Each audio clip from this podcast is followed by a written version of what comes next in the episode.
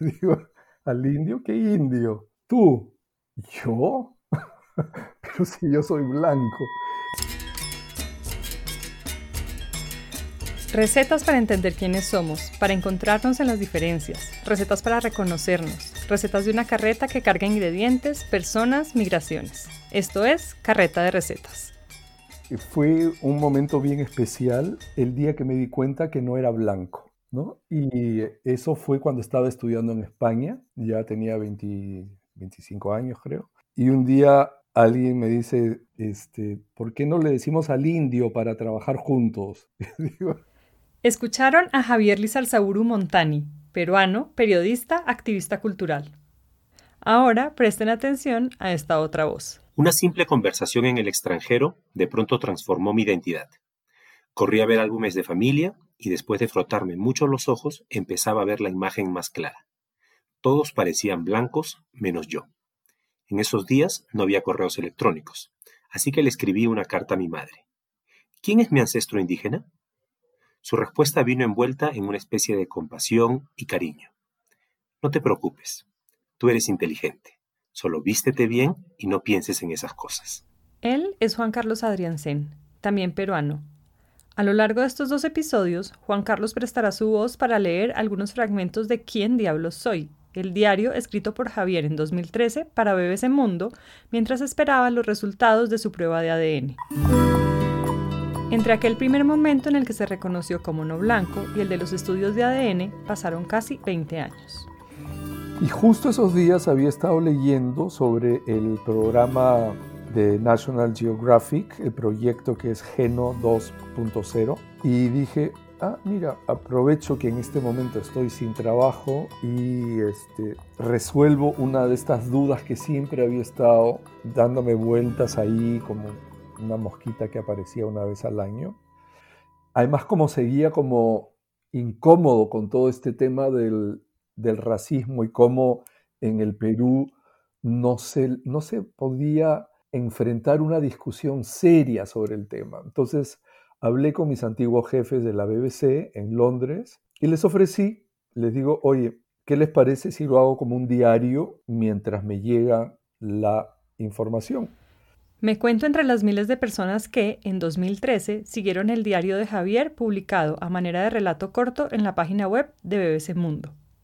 Al igual que los demás lectores, seguí con interés su viaje por la genealogía familiar que prometía revelar la verdad sobre sus ancestros. Así comienza. Durante años, mi identidad fue un rompecabezas con piezas que no encajaban, con apellidos europeos y rostro mestizo. No tenía idea de quién había sido ese ancestro indígena cuyo sello genético me hacía más cercano a él o a ella que a mis parientes inmediatos. Con el tiempo me di cuenta que este era un tema que formaba parte de esos silencios y secretos de mi propio grupo familiar. En las próximas dos semanas voy a compartir con ustedes la búsqueda de mis ancestros, los conocidos, los ocultos y los que seguramente estoy por conocer. Es un tema de identidad, ADN y de saber de dónde diablos vengo. Javier quería adentrarse en los procesos migratorios que llevaron a sus antepasados hasta Perú, así que eligió sumarse a este proyecto. Lo que National Geographic te habla es en realidad de tus ancestros de los últimos 60.000 años, desde que salieron de África. Este diario, que comenzó como una aventura, un experimento para aprovechar el tiempo de espera entre la toma de una muestra y los resultados del recorrido genético, transformó la manera en que Javier y luego muchos de sus lectores comenzaron a aproximarse no solo a su propia historia, sino a la manera en que veían la historia de su ciudad, de su país y de América Latina. Eso, ¿no? Fue, fue darme cuenta que en casi todas las familias existían estos silencios, estos secretos, ¿no? que no te permitían indagar más allá en tus raíces indígenas, a menos evidentemente que tus abuelos o tus padres sean indígenas, ¿no? Pero de lo contrario no, era, era como una, una ley dada, no escrita, que es como que te tenías que comportar. ¿Cómo se puede entender que una búsqueda tan personal, tan íntima como la del ADN, haya promovido un cambio en la visión sobre el terreno, sobre el territorio? ¿Cómo es posible que preguntarse quién diablos soy haya impulsado que se declarara a Lima como ciudad milenaria, ciudad de culturas? para mí fue como tejer la ciudad con mi historia personal, ¿no? Eh, y decir, wow, o sea, estos silencios han tenido una serie de impactos a muchos niveles, ¿no? Y yo creo que salimos perdiendo tanto cuando no te miras al espejo con esa tranquilidad y esa normalidad que significa la riqueza de, todos tus, de todas tus herencias, de, tus, eh, de todos tus antepasados. Saber quiénes somos va más allá del conocimiento que tenemos o que creemos tener sobre la procedencia de nuestros ancestros. Es un acto de exploración personal con el que es posible liberarse de prejuicios culturales, de esas verdades inventadas sobre las que se han construido las sociedades en las que vivimos. Saber quiénes somos es identificar un sesgo en la mirada que nos ha sido dado por el contexto en el que crecimos, ese sesgo que reconocemos en las personas que amamos y también en los miedos que nos rodean. Hoy, explorar los cajones con secretos familiares de Javier Lizarzaburu permitirá desenterrar la historia de un alimento que tiene uno de los índices de proteína más alto en el mundo vegetal y que fue esencial para el sostenimiento del imperio más poderoso de Sudamérica, el maní o cacahuate. Soy Vanessa Villegas y les doy la bienvenida a Carreta de Recetas, un programa sobre cocina, género, política y cultura. Hoy, en Carreta de Recetas, el maní, secretos familiares y rastros milenarios.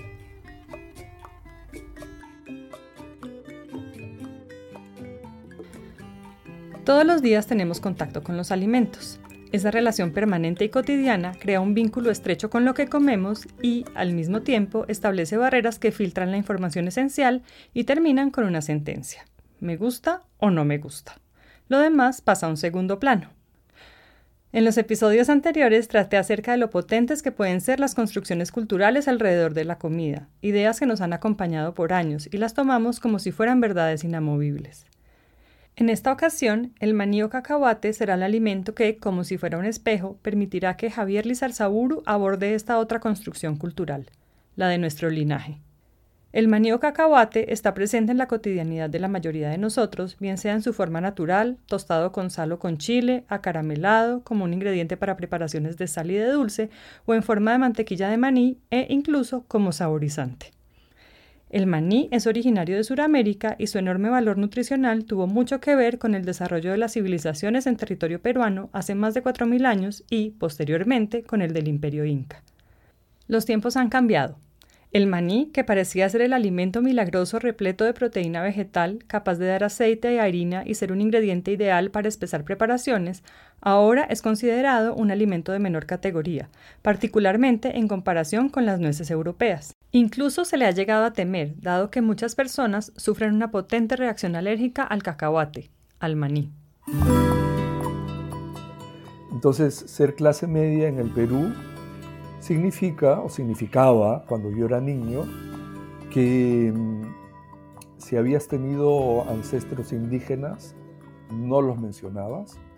De hecho me acuerdo que hay una anécdota eh, sobre una investigación que se hizo en la que un diplomático belga llega al Perú y hace una investigación, le gustaban las investigaciones genealógicas y encuentra que la familia que lo estaba recibiendo, que era una de las familias más aristocráticas de Lima, em, tenía un ancestro indígena.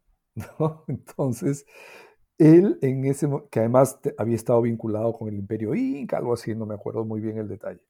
Pero este em, huésped belga se sintió como que tenía como un regalo que ofrecer a sus huéspedes.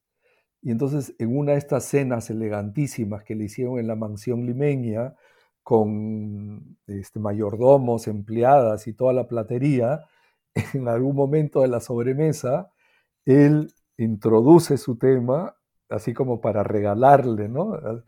Estuve investigando y me di cuenta que ustedes se sienten de tal mujer indígena que no sé. Entonces, quien cuenta el relato dice que hubo un silencio sepulcral que duró unos segundos, todo, o sea, como que las llamas de las velas se convirtieron en hielo.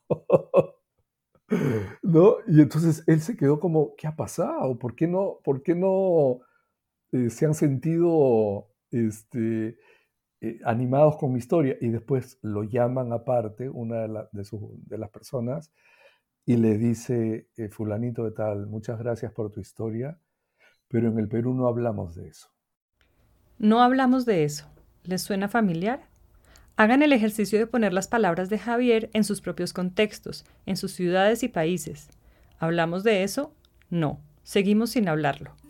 Unos años antes de que escribiera su diario para BBC Mundo, Javier contribuyó con una columna para el diario El Comercio, uno de los periódicos más importantes de su país. La columna se llamaba Limeños de todas las cepas. Eh, en Lima hay un dicho que es limeño de pura cepa, ¿no? Entonces todo el mundo dice, oye, ¿de dónde eres? Limeño, soy limeño de pura cepa. Pero claro, después con el tiempo entendí que, y eso de cara a la migración, que cuando te decían eso, normalmente fuera del ámbito coloquial, familiar, era para decirle a alguien que había migrado o que era hijo de migrantes que no pertenecía a Lima, ¿no? Entonces, claro, me di cuenta que el decir limeño de pura cepa era decir blanco de clase media, clase alta. Si hubiera que elegir un elemento común a las narrativas familiares en América Latina, quizás sería que siempre hay un héroe, alguien que, a pesar de las adversidades, no solo se sobrepuso, sino que, además, pudo sacar provecho de una situación de desventaja. Y el otro elemento común, menos vistoso pero igual de importante, son esos silencios en los que se oculta aquello que nos produce vergüenza. Es habitual que las historias contadas destaquen esos aspectos que muestran a las personas no como son, sino como les gustaría proyectarse. Hace parte de la naturaleza humana. Esta práctica es tan poderosa que termina por normalizar situaciones e imágenes totalmente contrarias a la realidad, y no nos damos cuenta de cuánto reforzamos una fantasía. Esa fue justamente la gota que rebosó la copa de Javier.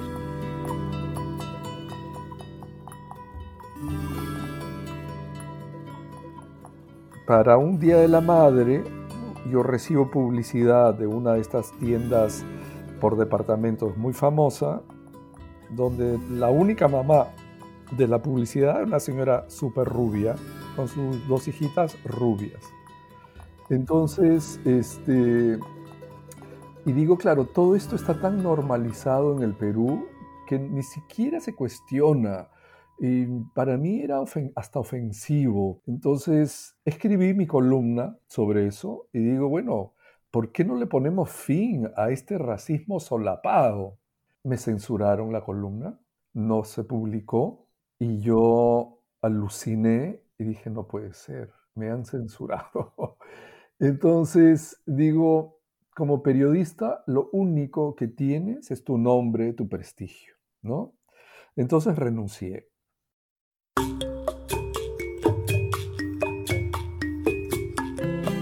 El maní o cacahuate no es una raíz, pero crece bajo tierra. Este fenómeno es muy raro en la naturaleza. Ocurre en ciertas zonas tropicales en donde la variación de temperatura entre el día y la noche es extrema, de manera que algunas plantas entierran sus frutos para protegerlos. El maní es un arbusto de unas flores de un color amarillo muy brillante que recuerdan a las orquídeas. Tras ser fecundadas, una parte de la flor se prolonga y empuja para abrirse paso bajo la tierra en donde se desarrolla el fruto protegido dentro de una coraza fibrosa. Esta característica le permite al maní no solo sobrevivir a climas y temperaturas adversos, sino también a depredadores inexpertos que no saben reconocer en ese arbusto modesto y sin frutos a la vista una fuente de alimentos poderosa. Parecería como si el maní nos estuviera mandando un mensaje. Hay algunas cosas que es conveniente mantener enterradas. Yo todavía me acuerdo de amigos que te decían con el mayor de los orgullos, no, yo no tengo sangre peruana, ¿no? Eh, todos mis, mi papá, mis abuelos, este, todos son este, europeos. Y, claro, en uno de los capítulos hablo de eso, ¿no? Porque en mi familia también se había creado ese mito, ¿no? Entonces, este, eh, como eran apellidos europeos, en algún momento se inventa esta narrativa de familia que dice que los abuelos habían nacido en Europa. Y no, o sea, mis abuelos maternos, bueno, todos mis abuelos y mis bisabuelos habían nacido en el Perú. en la selva, en la sierra, ¿no? Entonces, este, porque hasta hace poco unos primos míos me decían, Javier, ¿y cómo es el, el, pasaporte italiano del abuelo para sacar este pasaporte nosotros? No, le digo, olvídate, esa es una mentira que nos contaron. Javier conocía bien esa necesidad de mostrarse más blanco, más europeo. Uno de los recuerdos que tengo de mi abuela Otilia tiene que ver con una frase que solía repetir.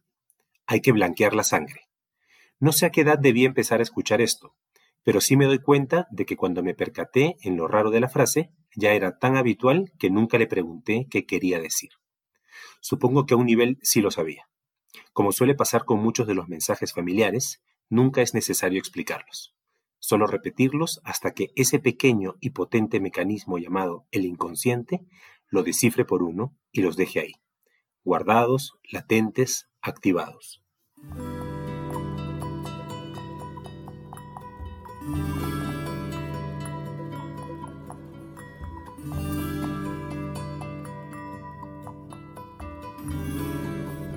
Presten atención al mapa, por favor. El maní o cacahuate fue domesticado en una región comprendida entre Bolivia, Paraguay y el norte de Argentina. La muestra más antigua que sugiere esa domesticación es de hace 7600 años. Los europeos conocieron al maní en la Española, isla que hoy comparten Haití y República Dominicana. Se cree que fue Cristóbal Colón el primero en dejar referencia escrita a esta fruta en el diario de su primer viaje al Nuevo Mundo con fecha del 21 de diciembre de 1492. Allí, Colón contaba el maní entre los manjares que le llevaban las mujeres indígenas. Dice así, y ellas, las primeras, venían a dar gracias al cielo y a traer cuanto tenían, en especial cosas de comer, pan de ajes y gonza avellanada, es decir, maní. Luego fue Bartolomé de las Casas quien, en 1530 aproximadamente, describió el maní con estas palabras. Tienen una fruta que se siembra y crece bajo la tierra, que no son raíces, pero se asemeja a la carne de la avellana. La llaman maní. Miren lo paradójica que resultó la narrativa de los colonizadores en este caso. Los españoles se apropiaron de la palabra maní, pues fue la primera que conocieron para nombrar a esta fruta. Cuando Francisco Pizarro llegó a Perú en 1532, llevó consigo la palabra maní, de origen taíno, y junto con los conquistadores españoles la impusieron al término inchic, que usaban los incas para nombrar a esta fruta que tenía un uso extendido en todo el imperio. Sin planearlo, una palabra indígena se impuso sobre otra por la acción de los colonizadores. Javier envió la muestra requerida al laboratorio de National Geographic. A partir de entonces debió esperar dos semanas para obtener sus resultados. Mientras lo hacía, indagó por el origen de sus familiares. Y que seguía investigando y entonces en uno de los mensajes que encontraba en mi baúl de recuerdos era mi abuelo materno, al que siempre habían descrito como moreno. Yo nunca lo conocí. Y entonces, este, un día en un almuerzo de familia, hace unos años, cuando todavía mi mamá estaba viva, aprovechando que estaban ahí mis tías y un tío mío, que era el yerno de mi abuelo, le digo, oye, estoy investigando para este tema, eh, dígame un poquito, eh, el abuelo, que siempre he escuchado que era moreno, ¿moreno cómo? en el Perú también moreno, tú le dices moreno a una persona negra o a una persona mestiza, ¿no? Pero para evitar también un poco la clasificación. ¿A qué se referían con moreno? ¿Era moreno porque era mestizo o porque... Y todas inmediatamente, pero no por lo italiano, Javier, por lo italiano. y en eso mi tío alza la voz, además él este, había sido juez, alza la voz y me dice, Javier, no, tu abuelo era mestizo. Y digo, ah, para mí, qué bien, ¿no? ¿Qué problema hay? Y sin embargo, mi madre y todas sus hermanas, como esas imágenes de, las gallinas cluecas, movieron las cabezas en todas las direcciones sin mirarse, sin conversar, sin, por unos segundos, y después cambiaron de tema y nunca más se volvió a hablar de eso. Entonces, por una parte me pareció tan gracioso porque parecía algo del siglo XVIII, del siglo XIX, por otra parte, me enterneció porque sin querer había tocado la vergüenza de ellas, ¿no? De ellas que en Lima seguramente se, se proyectaban como descendientes de europeos, cuando en realidad descendíamos todos de familias mestizas, ¿no? ¿De dónde viene esa vergüenza? En parte, como lo señala Javier, de narrar la historia desde el lado del vencedor. Ese es el relato que no le ve problema a poner como imagen del Día de la Madre a una mujer rubia. Esa realidad en donde las personas con pieles más claras tienen mayor facilidad para conseguir trabajo, la misma que permite que en el siglo XXI haya espacios en los que se discute de racismo sin tener en cuenta voces afro o indígenas, esa realidad que anula a las personas que disienten y cuestionan lo establecido. Javier lo planteó así a sus lectores en 2013. Resulta que durante la colonia, una de las instituciones más sólidas eran los llamados estatutos de limpieza de sangre. Esto venía de la época de judíos y musulmanes conversos en la España del siglo XV. Era un mecanismo que obligaba a aquellos candidatos a funcionarios de la corona a probar que descendían de un linaje de cristianos. Al llegar a América, esta institución se transformó. Con tanto cruce de razas y dado que el rey tenía que enviar representantes de la más alta aristocracia a estas tierras lejanas, se decidió desde el principio dejar en claro quién era quién. Hacia el siglo XVIII, el sistema había evolucionado, y los hijos de blancos con gente de otra raza se consideraban hijos con sangre manchada, sangre sucia. En esa época, los que querían ingresar a la administración virreinal tenían que probar que eran descendientes de españoles, blancos, por los cuatro costados. Hay otra versión de los estatutos de limpieza de sangre que señala que se tenía que probar también no ser hijo de uniones ilegítimas. De este modo, la sociedad colonial mucho más diversa que la europea, terminó separándose en un sistema de castas donde todos los privilegios se reservaban para los blancos.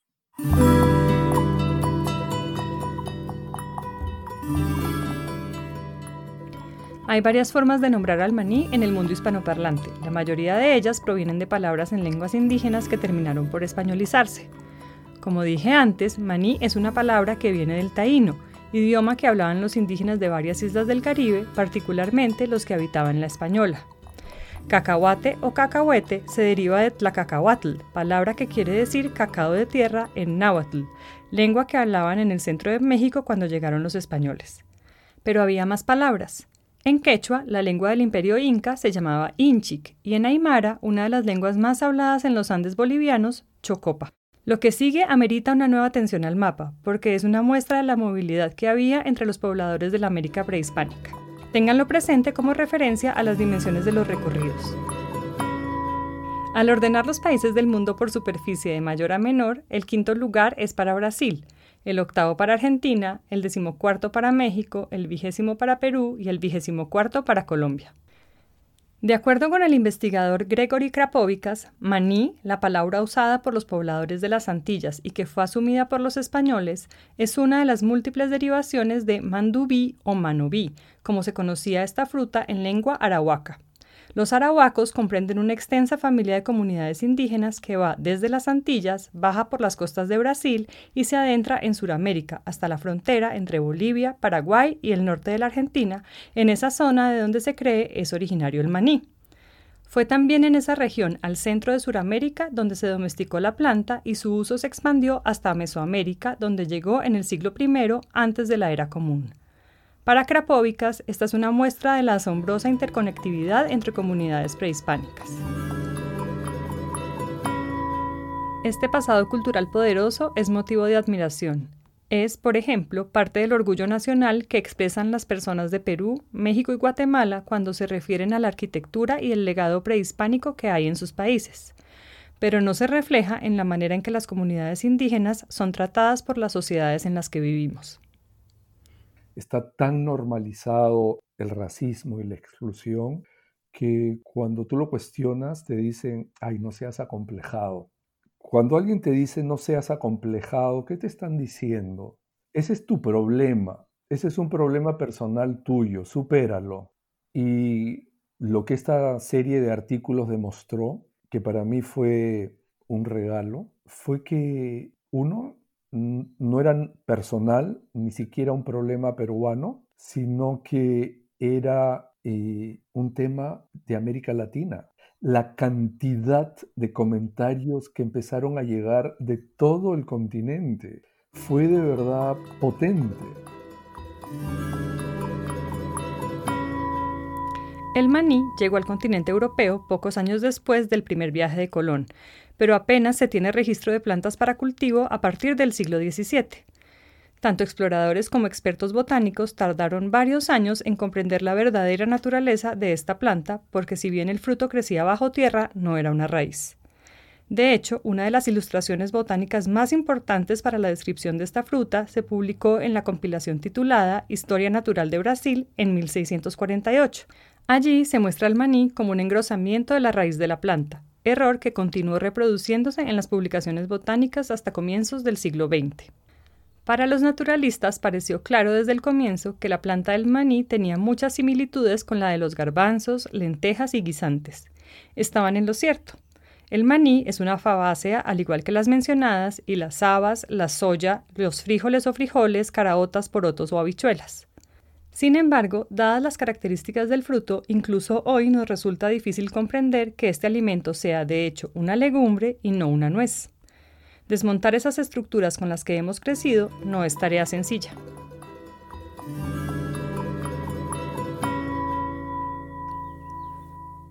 Soy de los que piensa que estos diálogos comunes son los que fortalecen las buenas ideas. Aún así, con frecuencia en ese camino seguro nos vamos a tocar más de una vez con los muros de algunos esquemas mentales que, muchas veces sin querer, no hacen más que reproducir puntos de vista del pasado. Puntos de vista que si bien han perdido vitalidad, no han perdido vigencia. Algo de eso me pasó estos días cuando una buena amiga me dijo, con todo el cariño que me tiene, que no debo preocuparme por lo que me digan los resultados de ADN, que seguro que no tengo raíces indígenas. Para ella, como para un sector de limeños, esas raíces indígenas todavía son vistas como una mancha, como una mala señal. Entonces, incluso en un primer momento, cuando llego a Lima y me meto de voluntario en la única organización antirracista que había en Lima, incluso en ese grupo me di cuenta que cada vez que se hablaba de racismo, siempre se hablaba del indígena pobre, del cholo pobre, del, del que es menos que uno, ¿no? Y yo decía, claro, pero no se olviden que el racismo es transversal a toda nuestra sociedad. Y digo, ¿qué sentido tiene mantener esta actitud paternalista y meterme como defensor de los indios y los pobres cuando yo, como clase media mestizo, era y seguía siendo víctima de actitudes racistas. Javier se refiere a esos mecanismos del inconsciente que le impedían verse tan mestizo como es. A pesar de que llevaba años reflexionando sobre el tema, reconoció sus propios prejuicios racistas en la anticipación que plasmó en su diario mientras llegaban los resultados de su prueba de ADN.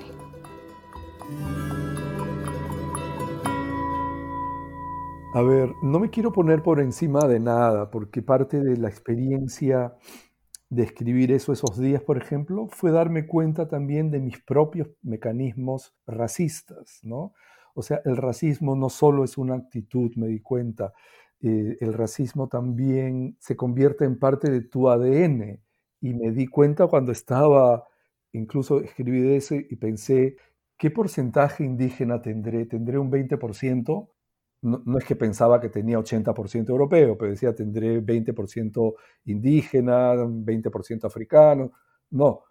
Entonces cuando me sale 40%, digo, claro, este, ahí hay mi propio mecanismo, el, el Javier racista dentro mío que a veces estaba todavía ahí, ¿no?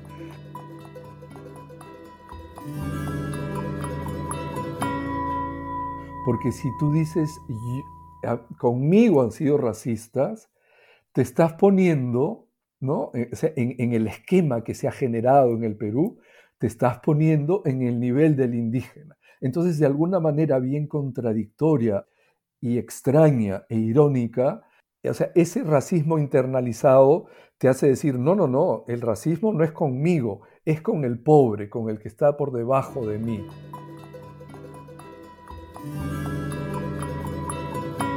Al ser clase media y decir que eras víctima del racismo, era reconocer esa mancha, esa suciedad de tu sangre, ¿no? Pero además, y eso te genera vergüenza. Es, es como que, porque claro, es como que te saca de ese pequeño espacio de privilegio que la sociedad te ha reconocido por ser de clase media y por haber ido a la universidad.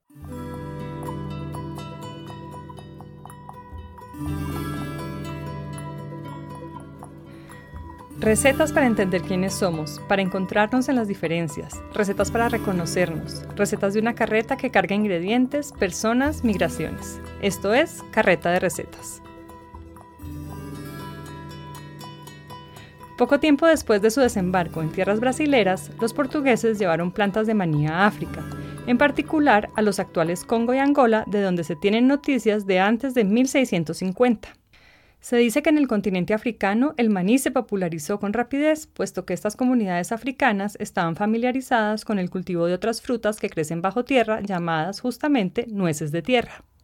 De África, el maní pasó a Asia y allí también encontró condiciones climáticas y comunidades dispuestas a aprovechar todo su potencial. De hecho, pensar hoy en la cocina tailandesa sin maní resulta muy difícil. Muchos historiadores de la comida señalan que, alrededor de 1700, los barcos con personas esclavizadas de África fueron los primeros en llevar maní a territorio de los Estados Unidos. En un vistazo rápido, esta afirmación parece tener sentido. Ahora piensen en esto. Como ya les conté, el maní era ampliamente cultivado y consumido en el Caribe y en México antes de la llegada de los europeos. En esos territorios, las comunidades humanas sabían del enorme valor nutricional de dicha fruta, pues de lo contrario no se habían tomado la molestia de dispersar su cultivo desde el centro de los Andes hasta los actuales Jamaica, Puerto Rico, Cuba y México. ¿Qué le impedía al maní llegar a Estados Unidos si ya había viajado por más de medio continente? En realidad, nada, solo se trata de un prejuicio racista. Desde mediados del siglo XIX, la historia del maní en Estados Unidos ha estado relacionada con la gente más pobre y en particular con las comunidades afrodescendientes. Este prejuicio es tan poderoso que, aunque parezca obvio que en ese país ya debían existir plantas de maní antes de 1700, quienes narran la historia de esta fruta en Norteamérica aseguran con vehemencia que dicho alimento llegó a Estados Unidos en los barcos con personas esclavizadas. Lo que sí es cierto es que las comunidades afrodescendientes tenían una relación estrecha con el consumo de esta fruta. Dado que estas personas esclavizadas se encontraban sometidas a sus amos y, en la mayoría de los casos, incluso se les negaba su humanidad, la asociación y la clasificación del maní como comida despreciable fue cuestión de tiempo.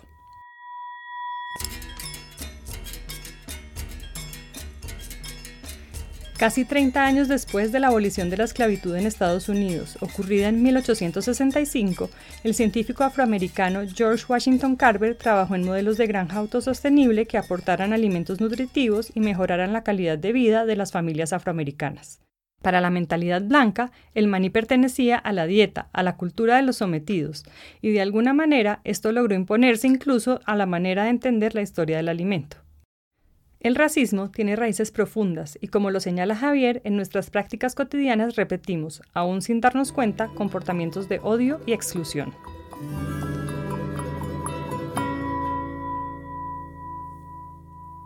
Creo que no hemos aprendido mucho, porque después de los años de terrorismo con Sendero Luminoso, ahí murieron 70.000 peruanos. La gran mayoría, el 95%, fueron indígenas, quechua hablantes, pobres se hizo la Comisión de la Verdad y la Reconciliación. Y este informe de la Comisión de la Verdad, que fue del año 2003, por primera vez en la historia del Perú, habla del racismo institucionalizado como uno de los factores que permitió la muerte de tantas personas. Sigamos sin entender el país, sigamos sin entender que la realidad en el caso de Lima, por ejemplo, de la mayoría de limeños, sigue siendo una realidad de pobreza. Y lamentablemente es una pobreza vinculada a un color de piel. Entonces, eh, es como inescapable esa dinámica, ¿no? Pobreza, clasismo, racismo. El racismo institucionalizado en el Perú durante el periodo de Alberto Fujimori incluyó planes masivos de esterilización sin consentimiento a miles de mujeres indígenas quechohablantes.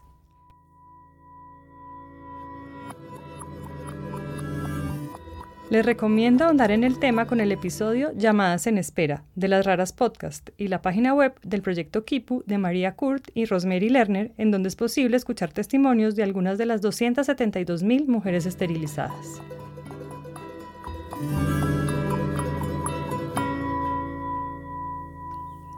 Según el profesor Peter Waite de la Universidad de Manchester y una autoridad en temas de raza, racismo y estudios genéticos en América Latina, el patrón tradicional en la región revela que tanto en la población mestiza como en la población autopercibida como blanca, el ADN paterno suele indicar un origen europeo. Pero el ADN mitocondrial, el recibido de la madre, suele indicar un origen indígena.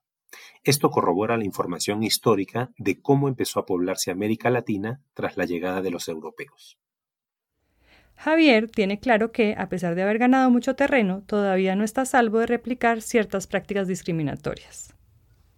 Cuando trabajas y piensas en estos temas, te das cuenta que ese pequeño monstruo todavía convive contigo, ¿no? que está ahí.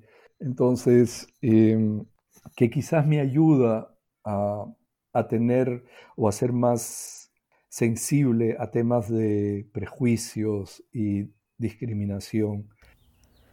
Según explica Peter Waite en su libro sobre negritud, indigeneidad, multiculturalismo y genómica, en Brasil y Colombia los estudios han mostrado que población clasificada como blanca o de origen europeo tenía altos porcentajes de ancestros indígenas en su ADN mitocondrial, revelando una madre india en algún momento de su pasado. La presencia de estos linajes ocultos, dice este científico social, tiene la capacidad de socavar las construcciones sociales basadas en algún tipo de superioridad blanca, cuando en realidad todos somos mestizos. Para las comunidades prehispánicas era evidente que el maní o cacahuate era más nutritivo que otros alimentos, y es que 100 gramos de esta fruta aportan 570 calorías, 25 gramos de proteína, 43 gramos de grasa, además de una buena cantidad de potasio, fósforo, magnesio, vitaminas del complejo B, vitamina E y ácido fólico. Como punto de comparación, 100 gramos de carne de res aportan 143 calorías, 25 gramos de proteína y 3,5 gramos de grasa. Los documentos coloniales dan cuenta de que los incas y las civilizaciones que los precedieron aprovecharon al máximo las posibilidades nutricionales del maní y por supuesto lo incluyeron en ofrendas y rituales. En el Perú prehispánico el maní se consumía en diversas maneras, crudo, tostado, molido y combinado con miel como si fuera un mazapán. Se servía frito, hervido, como polvo o crema, lo usaban para salsas, para espesar sopas y para hacer bebidas, entre ellas la chicha de maní, que es una bebida fermentada. Incluso ahora se acepta que los incas fueron los verdaderos inventores de la mantequilla de maní y que esta no fue una genialidad norteamericana del siglo XIX. En Mesoamérica, el maní también se usaba para espesar salsas y como ingrediente en los moles, estas preparaciones que parten de una combinación de chiles, frutas, hierbas y especias que se enriquecieron aún más con la llegada de los ingredientes transportados desde el viejo mundo como el ajo, la cebolla, la canela y la pimienta. ¿Por qué nos cuesta tanto entender que el encuentro de culturas enriquece? No, el problema no era mío, es un problema histórico del continente a distintos niveles. ¿no? En algunos países, los países con mayor población indígena, eh, Latino Barómetro, que está en Chile, eh, son los que han venido midiendo esto, son justo los países con mayor población indígena, como México, Guatemala, Ecuador, Bolivia y Perú, donde los niveles de autopercepción de discriminación racial son los mayores en todo el continente siempre se mezcla para mí eso, ¿no? Eh, la vergüenza, el prestigio, la memoria, el secreto, el silencio, em, y todo en realidad porque el escenario, ese escenario de, Lima, para mí había sido un escenario históricamente muy perverso, ¿no? Y que terminaba debilitando cualquier posibilidad de una ciudadanía inclusiva. En el próximo episodio, los alucinantes vestigios arqueológicos del maní en el Perú prehispánico serán el escenario para que Javier Lizarzaburu nos cuente por qué la historia de Lima milenaria parece un espejo de su viaje personal en la búsqueda de su identidad. Además, hablaré de distintas preparaciones con maní en América Latina y de la importancia de la construcción de una ciudadanía más inclusiva que parte del reconocimiento de quién diablos somos. Lo mismo había sucedido con mi ciudad, que al negar su memoria prehispánica terminó por enterrar una vasta herencia arquitectónica de 4.000 años de antigüedad. O la actitud de mi país, que dice sentirse orgulloso de los incas, pero donde los grupos indígenas son los más pobres y los menos educados. En este triturador de memorias aparecieron también mis propios mecanismos racistas.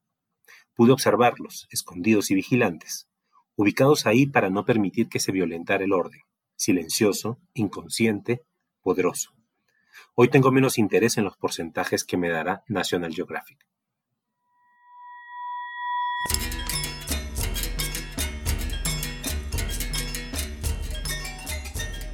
Javier Lizarzaburu es periodista y activista cultural. En su blog Lima Milenaria pueden encontrar mucho del trabajo que ha hecho en esa ciudad para la construcción de una ciudadanía más inclusiva a partir del reconocimiento del patrimonio. El texto de Javier, ¿Quién diablos soy?, se encuentra disponible en la página web de BBC Mundo. Son 11 entregas. A Javier lo encuentran en Facebook. Gracias a Dalia Ventura, periodista de la BBC por más de 30 años, por tejer este vínculo. Gracias a Juan Carlos Adriansen por prestar su acento limeño para leer los fragmentos del relato de Javier. Juan Carlos es el director de programación del Teatro Mayor en Bogotá y fue director del Gran Teatro Nacional de Lima. Es gestor cultural y productor de espectáculos escénicos. La música de las cortinillas son piezas compuestas e interpretadas por el músico mexicano Ricardo Gallardo especialmente para Carreta de Recetas. Ricardo es el director artístico de Tambuco, Ensamble de Percusiones de México. Ricardo Rosenthal es escritor y especialista en música. Hace el diseño de sonido de este programa y es mi equipo de producción. La investigación y el guion son hechos por mí, Vanessa Villegas Solórzano. Carreta de Recetas es un programa de cocina, género, política y cultura. Para más recetas e historias migrantes, visiten la página web carretaderecetas.com.